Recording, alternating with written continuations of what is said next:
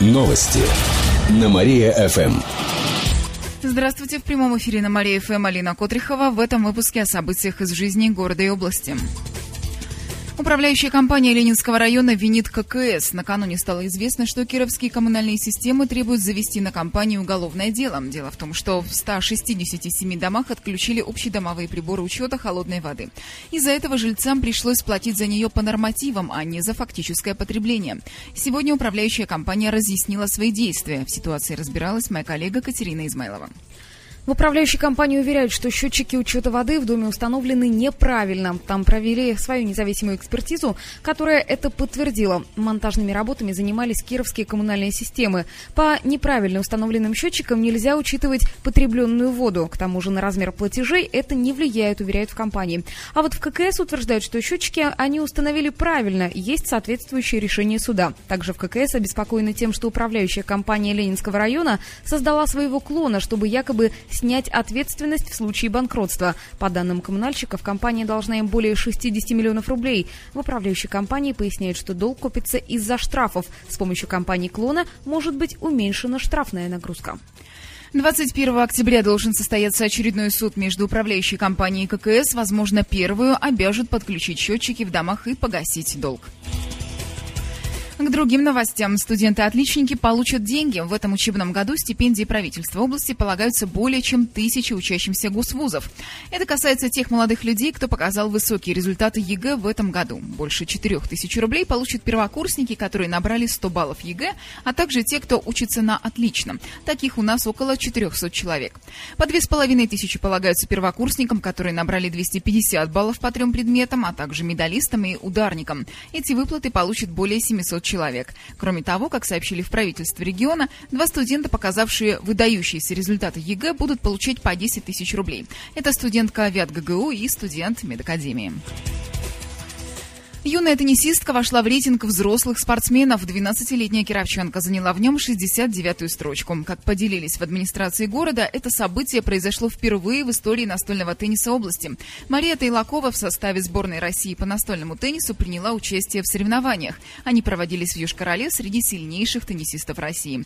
Состязания являются этапом первенства страны. Юная Кировченко заняла первое место в личном зачете, второе в смешанном парном разрядах и первое место в женском парном. В итоге попала во взрослый рейтинг. Сейчас Мария продолжает готовиться к российским и международным соревнованиям. К этому часу у меня все. В студии была Алина Котрихова. Наши новости читайте на сайте mariafm.ru. Ну а сейчас слушайте вечернее шоу. Новости на Мария-ФМ. Телефон службы новостей Мария-ФМ 77 102 и 9. Новости на Мария-ФМ. О главном легко. Здравствуйте, в прямом эфире Катерина Измайлова в этом выпуске о событиях в жизни города и области. Почти 7 рублей с квадратного метра жители области отдадут за капремонт. Такую плату сегодня установили депутаты областного ЗАГС-собрания. Новая строчка в квитанциях ЖКХ должна появиться с 1 января 2014 года. Взносы будут делать все собственники многоквартирных домов. Об этом рассказали в пресс-службе Кировского парламента. Размер взноса 6 рублей 70 копеек. Соответствует минимальной сумме, которую рекомендовали федеральные власти. До конца этого года в областном правительстве разработают региональную программу по ремонту, а до конца октября должны окончательно утвердить плату. Зарегистрировать автомобиль можно будет в течение часа. Сегодня начал действовать новый регламент постановки машин на учет. Эта процедура теперь будет быстрее и проще. На нее уйдет до одного часа. Раньше могло занимать три часа. В том числе сократятся ожидания в очереди на прием заявления. Теперь оно не должно превышать 15 минут. Ежедневно в Кирове регистрируют примерно по 300 автомобилей, поэтому возникали большие очереди. Автовладельцы стояли до часу. Рассказали в областной ГИБДД. С введением новых правил очереди должны сократиться сократится. Кроме того, зарегистрировать машину можно будет в любом отделении ГИБДД, при этом неважно в каком регионе проживает сам автовладелец. Также по регламенту автомобиль можно будет продать вместе с номерами. С регистрационного учета его снимать не придется. Покупатель машины сам пере перерегистрирует его в течение 10 дней.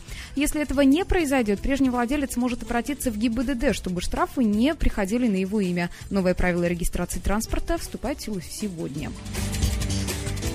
Кировчане переселяются в отдельные квартиры. В Кировстате проанализировали, в каких условиях мы живем. Для этого использовали данные Всероссийской переписи 2002 и 2010 годов. Выяснилось, что за 8 лет число жителей индивидуальных квартир увеличилось почти на 4%, причем также чуть более 4% кировчан живут в новых домах.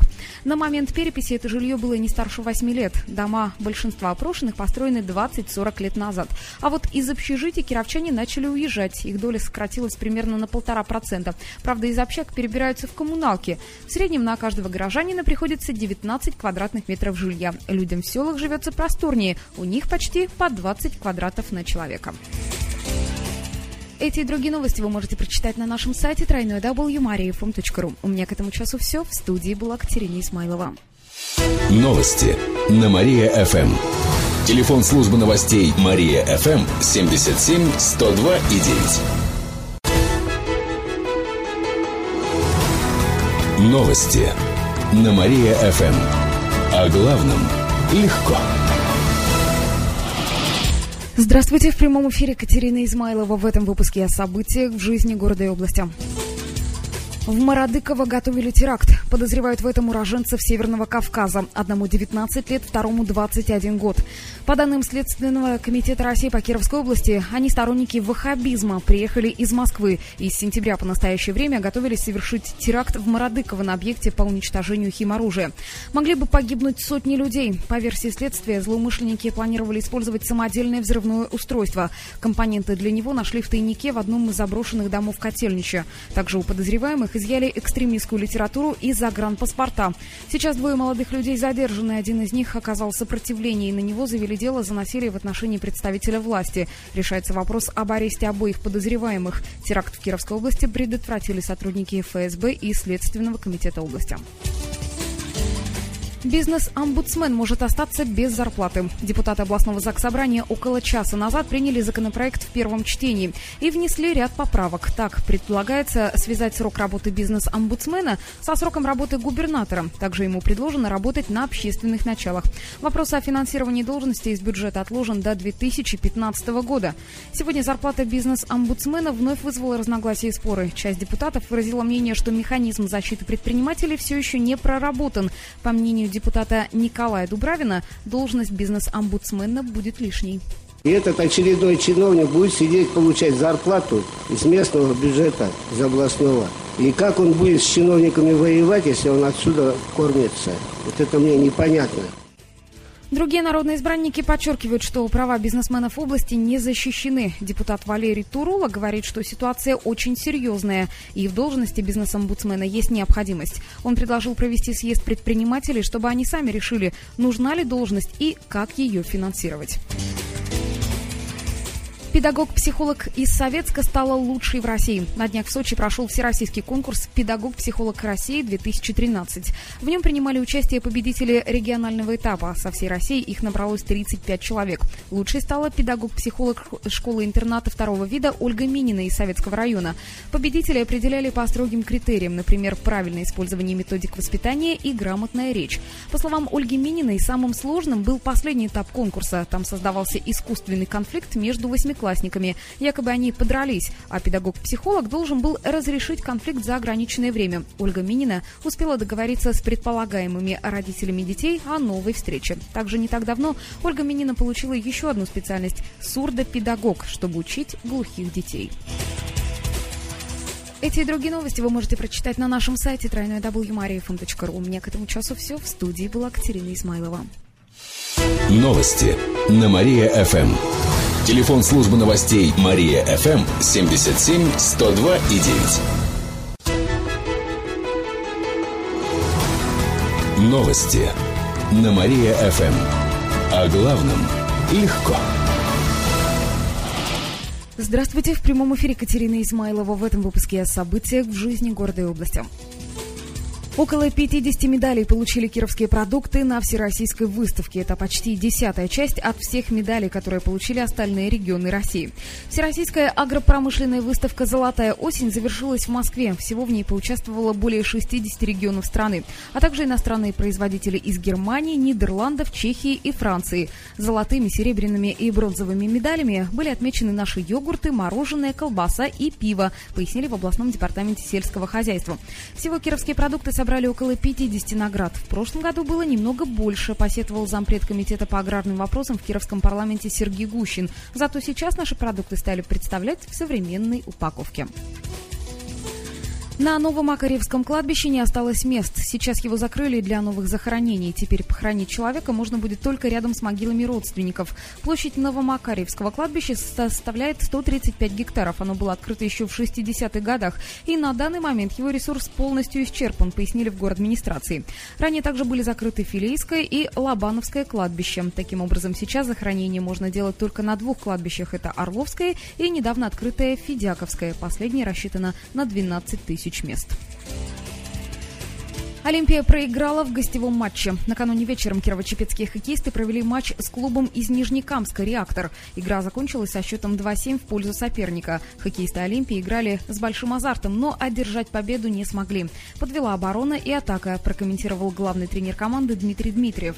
Сегодня чепчане постараются взять реванш. Вечером будет еще один матч с «Реактором». Сейчас Олимпия занимает предпоследнюю строчку в турнирной таблице. Игры проводятся в рамках чемпионата молодежной хоккейной лиги.